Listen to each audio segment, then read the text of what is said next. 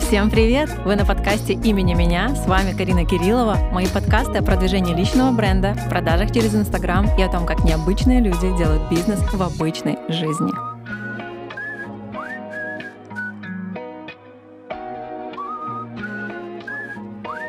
Ребят, всем привет! Сегодня у нас на подкасте приглашенный эксперт Катя Алабье. Это маркетолог и продюсер инфопродуктов. Катя, я очень рада тебя видеть в нашей студии и предлагаю тебе познакомиться с нашими слушателями. Расскажи немного о себе. Спасибо, Карина.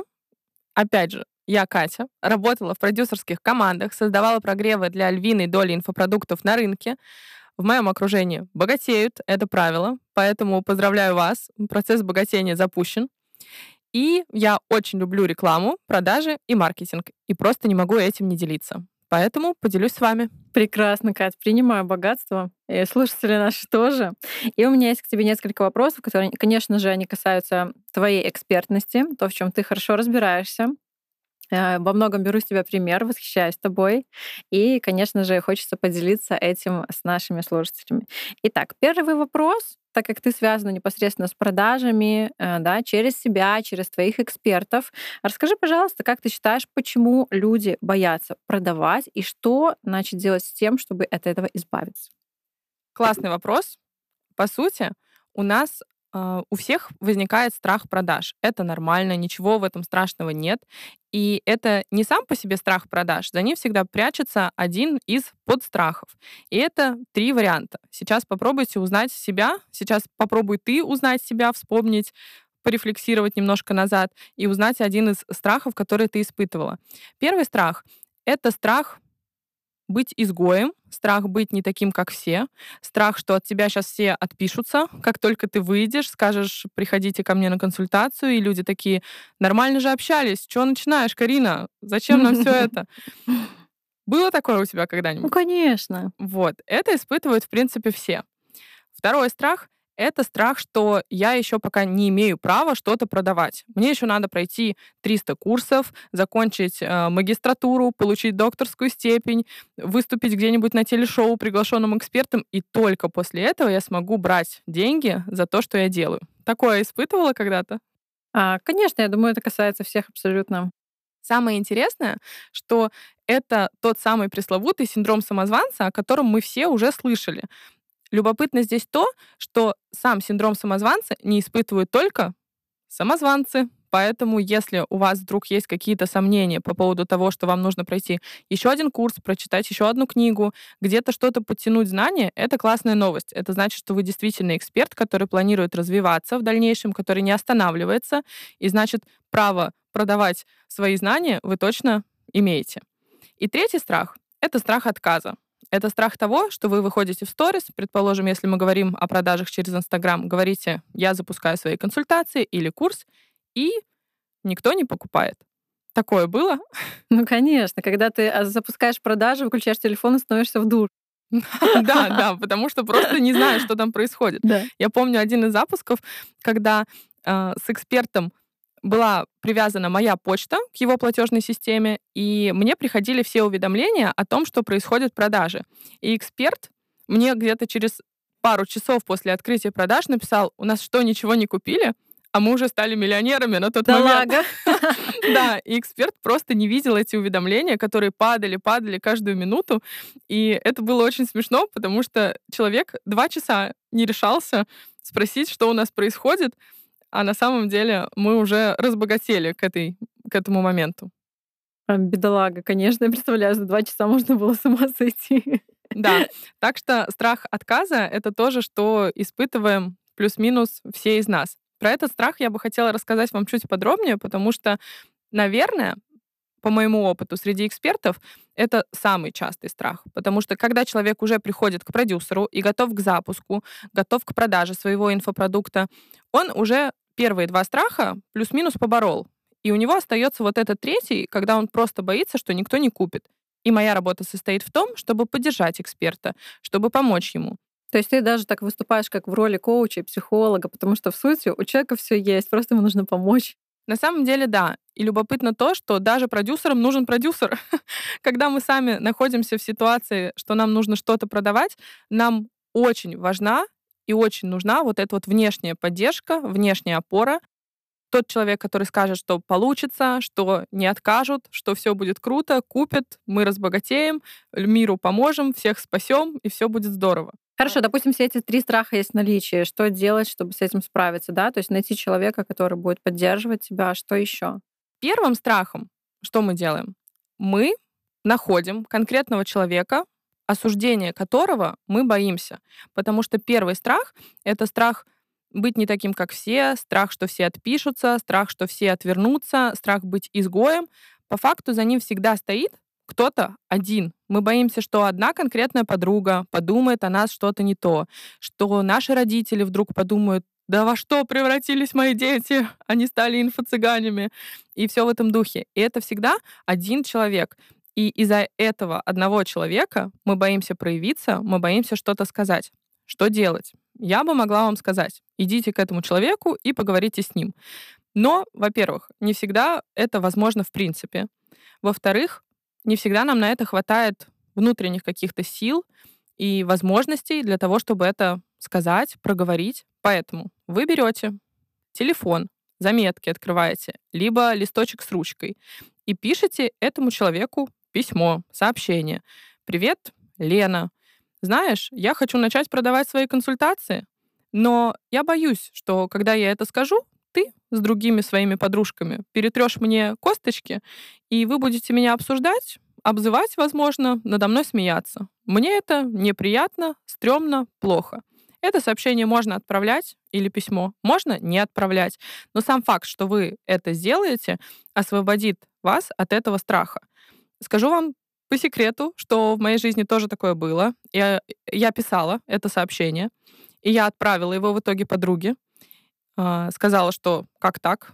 Я боюсь, представляешь, я боюсь сказать в своем блоге, что я классный продюсер, что у меня прикольные кейсы, по той простой причине, что боюсь, что ты надо мной будешь смеяться. И она посмеялась, но над этим сообщением конкретно, потому что она такая, в смысле, что? Ты из-за этого переживаешь? Я не собираюсь ничего этого делать, но даже если собирается, меня это дико освободило.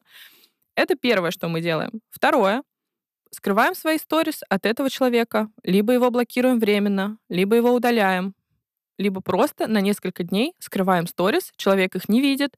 Если вдруг будет такая ситуация, что человек скажет, а ты что, скрыл от меня свои сторис, а что я в блэк-листе? Скажите, ой, не знаю, как так вышло, давай проверим, что произошло. И все. Все, вы свободны. От этого страха вы свободны, его больше нет. Очень здорово, да. Я на самом деле тоже слышала такую технику, что просто скрыть сторис от этого человека. И на самом деле людям это дает так много ресурсов и решает действительно эту проблему. И э, я думаю, мало кто заметит, что вы никогда не выходили в сторис, например, если никогда, да, что вы вышли в сторис, и они этого не видят. То есть чаще об этом переживают люди, которые не делали этого никогда. То есть это реже, наверное, когда человек уже там практикующий эксперт и блогер, и тут вдруг вот я хочу что-то такое сказать, что кто-то засудит, да. Угу. И очень классно ты подметила, что чаще всего это об одном человеке, но часто люди э, как-то обобщают эту группу, да. например, одноклассники, но все-таки там кто-то один, ну максимум два, да. да или там три, с которыми они обсудят это, или там коллеги с работы. Да тоже на самом деле коллег может быть много, но волнует тебя только кто-то один. Да, самое частое, вот правда, на практике я столкнулась с тем, что обычно это подруга из какого-то прошлого, и почему-то ее мнение для вас в моменте очень важно, и кто-то из родителей. Или свекровь, свекр, да, да, да. такого. Ну, тоже можно сказать родители. Да, родные. Да. Хорошо, здесь мы разобрались с темой того, что мы боимся, что нам откажут, что нас, нас посмеются, да. Но в какой-то момент приходит то, что нам нужно сказать нет.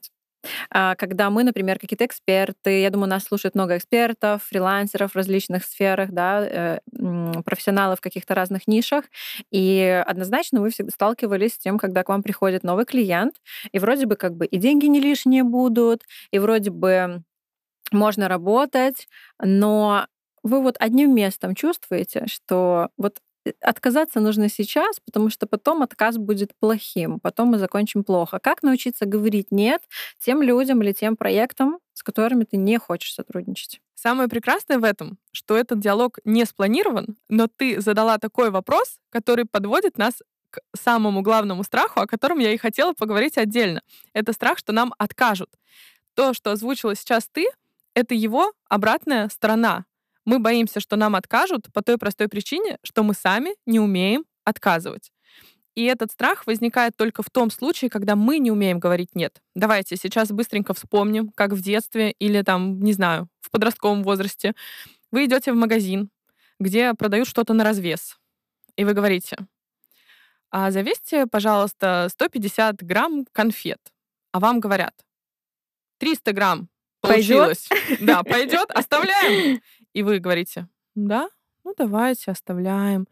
И вы выходите с этим пакетом, понимаете, чувствуете себя обманутым, потому что, предположим, вы рассчитывали на одну сумму, получилась другая, но женщину в магазине было очень неловко обидеть, сказать ей нет, в конце концов. И вот это вот ощущение, это то, что испытывает человек, когда решили за него. И не давая людям возможность сказать нет, вы тоже решаете за этих людей. И вы тоже создаете им ощущение какой-то предрешенности. Вы тупо не даете людям выбора. Так же, как и мы не даем выбора себе. Возвращаясь к твоему вопросу, когда к нам приходит э, эксперт, сотрудник, продюсер, кто угодно, да, то есть кто-то, с кем мы планируем работать, и мы думаем, он, конечно, что-то вот не то, но, но вроде бы ну, на, нормально. Присмотримся, и все будет нормально. Это первый раз, когда мы сказали нет себе в этот момент. Мы не прислушались к своей интуиции, мы не услышали себя просто в этот момент и отказали себе. Поэтому, делая так, мы провоцируем в дальнейшем отказ, когда наша аудитория нам откажет. Вы в первую очередь должны научиться говорить «нет». Говорить «нет» в мелочах. Говорить «нет» когда вам в магазине завесили 300 грамм конфет. Учиться начинать с маленького. Да, маленькие шаги. А, в магазине сказать «нет». Если вас куда-то позвали, а вы действительно этого не хотите, вы тоже можете сказать «нет». Потому что, говоря «нет», мы не говорим «нет» человеку, мы говорим «нет» тому, что он нам предлагает. И эти вещи нужно разделять. В нашем «нет» отсутствует какое-то обзывательство, что я не куплю именно у тебя, потому что ты такой-то. Мы говорим, нет, мне не подходит то, что вы мне предлагаете. Мне не подходит 300 грамм конфет, потому что мой запрос 150. И также в работе мы потихоньку, по чуть-чуть учимся говорить эти «нет». У меня был один вопрос на одном из эфиров, который я проводила. Девушка спросила, мне очень сложно сейчас отказаться от проекта, который мне не нравится из-за его руководителя, и мне не хочется врать, потому что если я совру, что у меня нет времени, а возьму другой проект, а этот человек, предположим, о нем узнает, будет неудобно, неловко и все в этом духе. Единственный сценарий на все подобные вопросы, как уйти от работодателя, от, уйти из проекта, отказаться от услуг какого-то человека, это честность плюс любовь. Мы не должны действовать из какой-то обиды или агрессии, мы должны заботой о себе и о человеке признаться честно в том, что происходит. Этой девушке я посоветовала сказать так, что ваш проект мне сейчас не подходит по моим целям. Он не совпадает с моими целями, и это действительно так, потому что ей некомфортно. Он не помогает мне двигаться в том направлении, в котором я хочу. Поэтому я хочу от него отказаться. Я не хочу уйти от вас, потому что вы не знаю, там, стрёмная, тираничная или еще какая-то. Мне не подходит наша коммуникация, мне не подходит наша команда, мне не подходит наш проект, потому что он просто не соответствует моим целям. Вы должны говорить о себе, а не о проекте, не о другом человеке, не о заказчике. Говорите о своих целях, о своих задачах и о том, чего хотите вы. Если обратиться к теме денег, эм, отмечала ли ты взаимосвязь того, что часто люди боятся потерять какой-то проект или дать отказ на начальных этапах, потому что хотят получить эти деньги, либо не потерять те деньги, которые у них есть. И когда мы живем в таком вот, вот этом э, колесе, да, которое никогда не заканчивается, ты не можешь с него выпрыгнуть, да, вот это вот у меня есть какие-то обязательства, долги, выплаты, поэтому я продолжаю работать там, где мне не нравится, с теми, кто мне не устраивает. И это как будто бы закрывает приток к тебе того, что ты на самом деле хочешь. И когда ты откажешься от какого-то проекта, который, да, в моменте это заберет у тебя какие-то деньги, да, но веришь ли ты в то, что для того, чтобы больше зарабатывать, нужно не только много работать, но и на самом деле вот разрешать себе вот эти вот какие-то внутренние посылы, которые к тебе идут, твою внутреннюю интуицию? Абсолютно так. И эти внутренние посылы — это и есть «да» себе. Это и есть слышать себя, и в том числе научиться отказываться, научиться говорить «нет» людям, проектам. Всегда, всегда на место того, от чего вы откажетесь, придет что-то лучшее. Свято место пусто не бывает. Да. И если на место того, от чего вы отказываетесь, приходит что-то худшее, то значит, вы не дождались лучшего. Было очень, был очень интересный случай, когда у моей знакомой, у нее каждый следующий э, парень в отношениях был хуже предыдущего. И я искренне не понимала, как так может происходить. Почему ты, отказываясь от этого, находишь какую-то новую себе проблему. И однажды все стало на свои места, когда ее мама сказала, тебе не нужно от него уходить, потому что следующий может быть еще хуже. И я поняла, что это просто такой паттерн, такой сценарий, по которому человек продолжает жить и ему соответствовать. И действительно так и получалось у нее в какой-то момент. Поэтому, живя с установкой, что э, на место того, от чего вы откажетесь, придет что-то лучшее, на это место будет действительно приходить что-то лучшее. Для себя всегда нужно выбирать то, что соответствует вашим целям сейчас. А то, что ты задала вопрос, например, когда мы находимся... Бывают такие ситуации, я прекрасно понимаю, что у нас есть обязательства, у нас есть платежи, там, ипотека, кредиты, дети, э, которым тоже нужно садик, э, больнички, одежда и все в этом духе. И мы не можем вырваться из этого колеса. Мы должны в этом колесе прибраться. Подавляющее большинство людей так живут. Высвободить время, средства, опять же, какое-то финансовое планирование, это с чего нужно начать. И потом уже освободиться от чего-то, и на это место обязательно придет то, чего вы хотите, то, чего вы достойны, то, куда вы идете. Вы думаете, я хочу стать фотографом, вот мне нравятся фотографии, все классно, и вы решаете уволиться в один день и начать работать фотографом. Нет, попробуйте совместить, попробуйте прочувствовать почву, попробуйте примерить на себя вообще этот образ, и только после этого вы можете бросать то, что было, и уходить туда, куда надо. Как тестер, как в магазине. Вам сначала дали его послушать на бумажке, Бумажечки, да. да, вы такие, хм, здорово.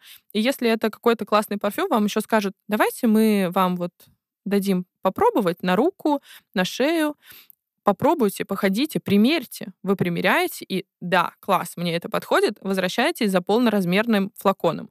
Здесь то же самое. Попробуйте, примерьте, походите с этим.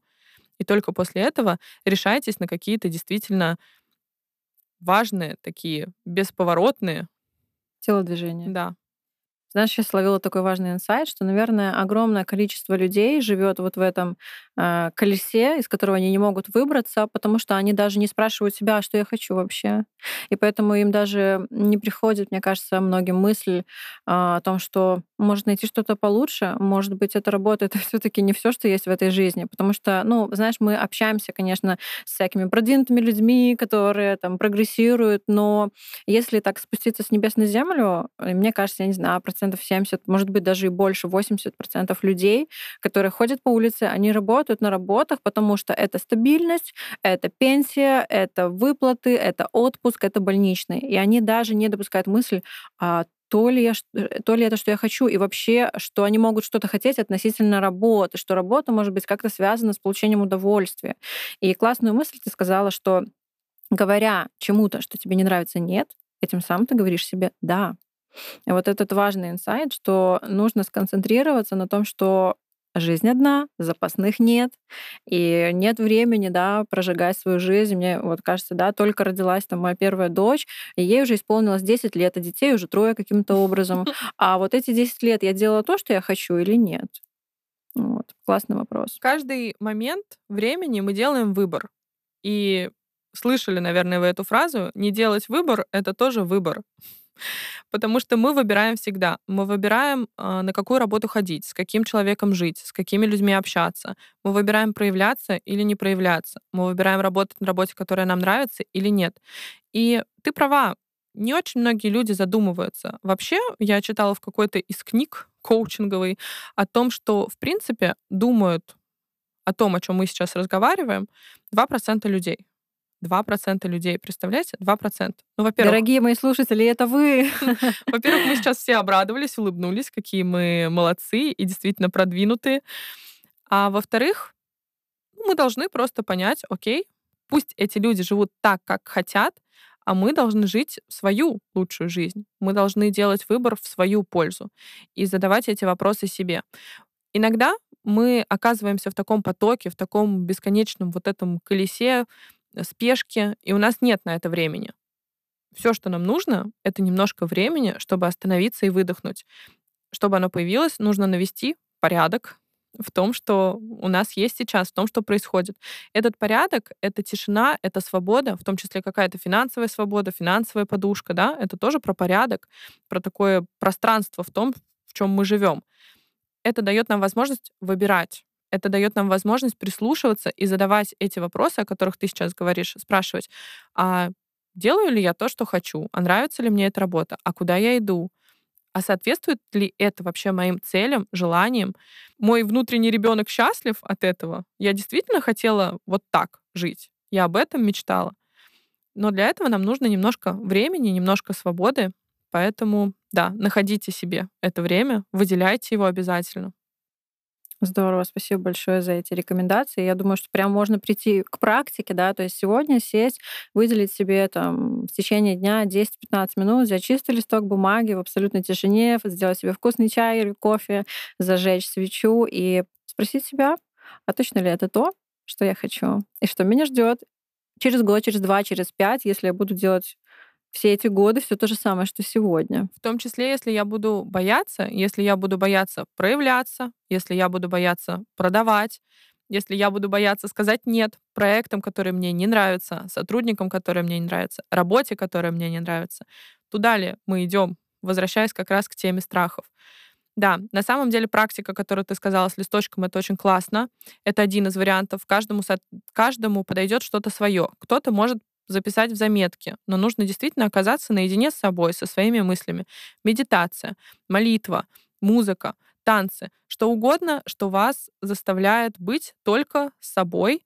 И именно в такие моменты приходят правильные ответы, потому что вы не слышите всего шума, который вокруг. Вы можете услышать то, что говорит ваш внутренний голос.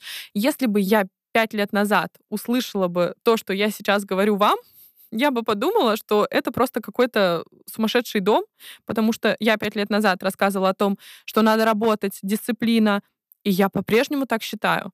Но нужно работать в правильном направлении, а это направление можно услышать только откуда-то изнутри, из своего сердца, а никак не из шума, который вокруг нас. Супер. Кать, такой к тебе вопрос. Так как ты человек, который кружится, крутится вокруг людей, которые действительно много зарабатывают, ты тоже много зарабатываешь. Воу-воу. Воу-воу. Не будем переходить к цифрам. Так вот, все же, огромное количество людей продолжает быть бедными. Как ты считаешь, почему огромное количество людей продолжает быть бедными, и в принципе их это устраивает? Опять же, люди выбирают бедность, люди выбирают страдания в каких-то случаях, люди выбирают нелюбимую работу, нелюбимую жизнь. Люди боятся, возвращаясь к теме нашего эфира, и поэтому они продолжают жить с этими установками в этих коробках. Я сто процентов все из вас слышали про установки, которые у нас там возникли из детства, из школы, еще откуда-то. Плюс-минус у нас они у многих похожи. Я представляю их так, визуализирую. Установки — это такая вот коробка, в которой вы находитесь. Картонная коробка, представляете? И вот вы в ней сидите. И однажды вы из этой коробки встаете и видите, как много пространства вокруг. Но это не совсем правда, потому что это следующая коробка. И дальше начинается вот эта вот матрешка, из которой вы выбираетесь, выбираетесь, выбираетесь, но каждый этот шаг, он дает вам свободу, он дает вам возможности, он дает вам деньги. И рано или поздно мы должны начать выбираться из этих коробок. Мы должны уже начать что-то делать. Мы уже должны забыть все это, где родился, там и пригодился, нежели богато. И вот эти вот все прочие фразочки, что больших денег не заработаешь честным трудом. Как я с этим работаю? Сразу вам лайфхак, совет, как я учу своих экспертов, потому что это эти установки всплывают на каждом запуске. Абсолютно на каждом запуске в какой-то момент у экспертов всплывает вот эта вот картонная стена, которая не дает нам просто пройти дальше к новой финансовой цели, к новым результатам. Что вам нужно сделать? У вас возникла эта поговорочка, присказка относительно денег, относительно каких-то заработков и расширения, и вы думаете, хм, а есть ли подтверждение того, что это неправда? Например, большие деньги не заработаешь честным путем. И вы находите себе подтверждение, где люди заработали большие деньги честно. Как человек открыл какую-то клинику, как человек придумал лекарство от заболевания и вдруг разбогател. Вы находите среди своих знакомых, если есть такие примеры, где действительно большие деньги принесли и миру пользу, и были заработаны честно. И после этого эта установка становится просто какой-то фразочкой из детства, из прошлого, потому что она не имеет связи с реальностью. Если вы считаете, что большие деньги всегда зарабатываются трудно, то посмотрите, как сейчас тиктокеры зарабатывают миллионы, делая свои тиктоки, снимая танцы, просто развлекаясь. Как миллиардеры живут. Это не похоже, согласитесь, на тяжелый труд то, как выглядит их жизнь. Как им однажды пришла какая-то классная идея, они нашли инвесторов, да, поработали, да, сделали какие-то шаги для этого, да, не просто упал чемодан с неба, хотя такие случаи тоже бывают. То есть я сейчас говорю и понимаю, что даже падение чемодана с неба невозможность его, это установка, но мой мозг сразу такой, ой, и такое, Катя, было. И чемоданы падали, и в лотерею люди выигрывали, и, не знаю, находили на улице деньги, и все это существовало, все это реальность. Поэтому отслеживаем эту установку, сразу ее ломаем на корню, когда находим подтверждение того, что это неправда, и выбираемся из этой коробки. Здорово. Кать, а как ты считаешь, а, бедность человека, какого-то конкретной единицы. Это выбор человека продолжаться в этой точке, продолжать так двигаться, или это может быть продолжением какого-то семейного сценария. Ведь многие говорят, ну, моя семья всегда никогда богато не жила, ну, а что э, мы так жили, э, не тужили, в принципе, все хорошо, можно справиться. Как ты считаешь, это выбор человека, или это все таки может быть продолжение какой-то истории, из которой невозможно выбраться? Я настолько натренировала свой мозг, что все, где я слышу слово невозможно, у меня сразу так, давай придумаем, где это возможно. Мне очень сложно представить безвыходную ситуацию. Я не родилась с золотой ложкой во рту или как там что-то вот в этом духе. Я не родилась в семье миллиардеров. У меня нет э, вдруг оказавшейся бабушки, оставившей мне наследство в Англии, замка и всего вот этого прочего но я не вижу ни одной ситуации в этой жизни безвыходной. Ваш мозг сейчас вдруг такой, ой, конечно, вот есть же люди, вот есть инвалиды, а я вам скажу, а есть Ник Вуйчич. Есть, есть.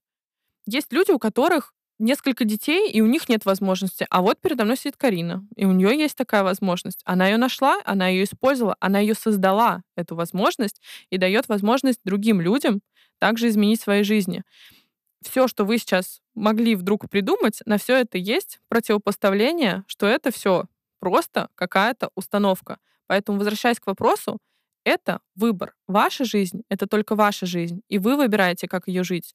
Не ваши родители, не ваши дети, не ваши мужья, никто угодно.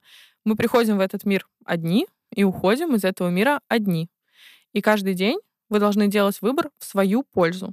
Выбор, который соответствует вашим ценностям, какой-то миссии, вашей цели в жизни и соответствует вашему счастью.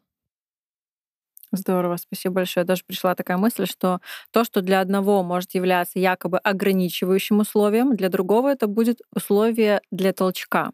То есть э, кого-то может быть там пять детей, а, и ой, ну как я буду развиваться? У меня пять детей, за детьми смотреть надо. А другой скажет, слушай, у меня пять детей, я должна в лепешку разбиться, но дать им лучшее будущее и еще один человек скажет, у меня пять детей, я буду вести блог и рассказывать, каково это иметь пять детей, и просто рассказывать про свою жизнь, как я с этим справляюсь, сколько лайфстайл-блогеров в один момент взлетело и продолжает взлетать. Нам это интересно, нам нравится, нам нравится смотреть тот контент, который нас вдохновляет. И таких примеров очень много. А если мы говорим, например, о каком-то да, конкретном прицельном случае, к примеру, ты продюсируешь экспертов, у тебя есть эксперт, у него есть блог, он является да, профессионалом в какой-то сфере, он вроде бы прикладывает все усилия, но, например, нет продаж. Например, не получилось заработать денег там, э, допустим, он там открыл запись на какую-то консультацию, да, или там на продаже какого-то курса и говорит, ну, нет продаж, нет денег, все. Как ты считаешь, в чем причина? Причин может быть действительно очень много, они всегда есть, ничего не происходит просто так. Всегда были звоночки, на которые стоило обратить внимание. Бывает ли, что мы совершаем ошибки? Бывает. Но мы люди думающие, рефлексирующие, мы должны обернуться назад, посмотреть, что произошло, и сделать выводы, почему так произошло. Классный вопрос, потому что он очень соотносится с нашей темой, а мы говорим сегодня в основном про мышление. Потому что чаще всего проблема в том, что нет продаж в голове, а вообще не в фактах того, что вы делали.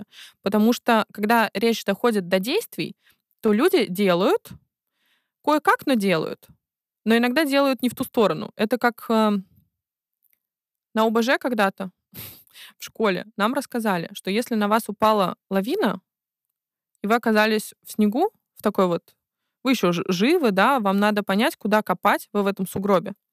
Первое, что вам нужно сделать, это понять, где верх, где низ, потому что вас крутило, вертело во всем этом, и вам надо разобраться. Вот как ты бы поняла, где верх, где низ, вот в этой лавине? Что бы ты делала? Э, ты знаешь, наверное, может быть, смотря, а, насколько глубоко я нахожусь, наверное, если не сильно глубоко, возможно, это будет более светлая сторона, и снег более рыхлый будет, нежели чем внизу. Ну, вот здесь вот видишь, включается мозг, да, то есть ты начинаешь Мгм. думать. Ответ был очень прост. Нужно чуть-чуть подышать, чтобы появилось пространство, да, а, перед э, твоим ртом, перед лицом, чтобы чуть-чуть места появилось, и плюнуть. Потому что там, где низ, туда упадет слюна. А, И вот иногда мы предпринимаем очень много действий, копая в этом сугробе, и оказываясь вообще не там. Мы копаем не в ту сторону, потому что мы не понимаем, где верх и где низ. И вот это вот плюнуть, это поработать с головой и понять, куда, блин, нам копать. Поэтому почему продажи проваливаются? Потому что мы не туда копаем, потому что мы продаем не то, продаем не тем. Мы не провели исследование своих мыслей, своего мышления и исследование рынка. А потом уже мы должны бы начать копать и предпринимать действия непосредственно по продажам. Очень здорово. Меня так повеселило этот плевок Да, в душу. да, да. На самом деле это действительно так, как будто бы очевидно, но нифига. И вот так вот, вот этот плевок, он нам иногда в жизни нужен очень, чтобы понять, куда, куда, блин, мы должны идти. Здорово. Я очень надеюсь, что наши слушатели очень вдохновились и зарядились э, нашим с тобой общением. И я обязательно оставлю ссылки на ресурсы Кати. Обязательно подписывайтесь, а, следите, смотрите на то, что вещает Катя. Катя любит говорить о деньгах, о мышлении. Это ее сильные стороны. И будем прощаться с вами до следующего выпуска. Спасибо, Карина. Спасибо вам, слушатели. И пока-пока. Вы были на подкасте имени меня. Подписывайтесь на мой инстаграм, отмечайте меня в сторис и до новых подкастов имени меня.